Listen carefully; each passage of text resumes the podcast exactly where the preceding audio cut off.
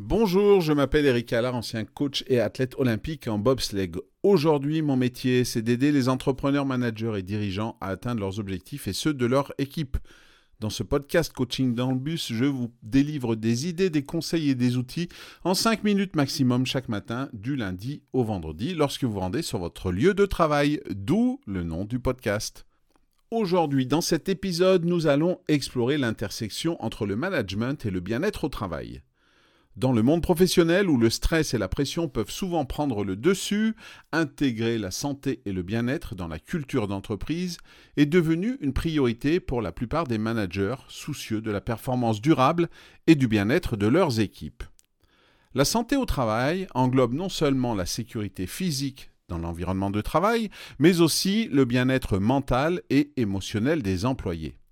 Un management efficace va reconnaître que la santé des employés est intrinsèquement liée à la productivité, à l'engagement et à la satisfaction au travail. La promotion de la santé au travail aide à prévenir les maladies professionnelles, réduit l'absentéisme, augmente la rétention des employés et améliore la performance globale. Des employés en bonne santé sont plus heureux, plus engagés et plus productifs. Pour promouvoir la santé au travail, vous pouvez commencer par évaluer les risques. Identifiez et évaluez les risques pour la santé dans l'environnement de travail et mettez en œuvre des mesures préventives. Vous pouvez aussi mettre en place des programmes de bien-être qui encouragent une vie saine, comme l'accès à des salles de sport, des ateliers sur la nutrition ou pour lutter contre le stress. Enfin, dans certains cas, il peut y avoir besoin de mettre en place des services de soutien psychologique, comme des lignes d'assistance pour les employés ou des séances de coaching. Il nous faut aussi parler de la prévention. C'est la clé pour maintenir une main-d'œuvre saine et productive.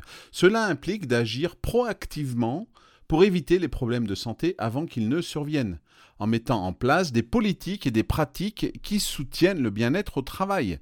La prévention va permettre de réduire significativement les coûts liés à la santé pour les employeurs et les employés en améliorant la qualité de vie au travail et en contribuant à une culture d'entreprise positive et soutenante.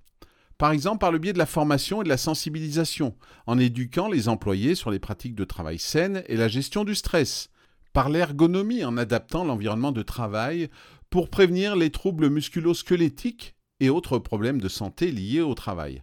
Enfin, par des politiques de travail flexibles quand c'est possible, en encourageant ces horaires flexibles et le travail pour aider à équilibrer les exigences professionnelles et personnelles.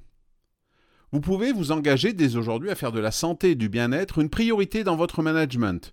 Commencez par évaluer les besoins de santé spécifiques de votre équipe en fonction de leurs tâches, explorer les initiatives de bien-être qui pourraient avoir un impact positif. Vous pourriez lancer une enquête auprès de vos employés pour identifier leurs principaux défis de santé et de bien-être, puis de développer un programme pilote basé sur les résultats. Si vous intégrez la santé et le bien-être dans votre stratégie de management, vous pouvez non seulement améliorer la qualité de vie de vos employés, mais aussi renforcer la performance et la compétitivité de votre organisation. Prenez donc un moment aujourd'hui pour voir et réfléchir à la manière dont vous pouvez promouvoir un environnement de travail sain et préventif. Et voilà, c'est tout pour aujourd'hui. Je vous remercie pour votre écoute.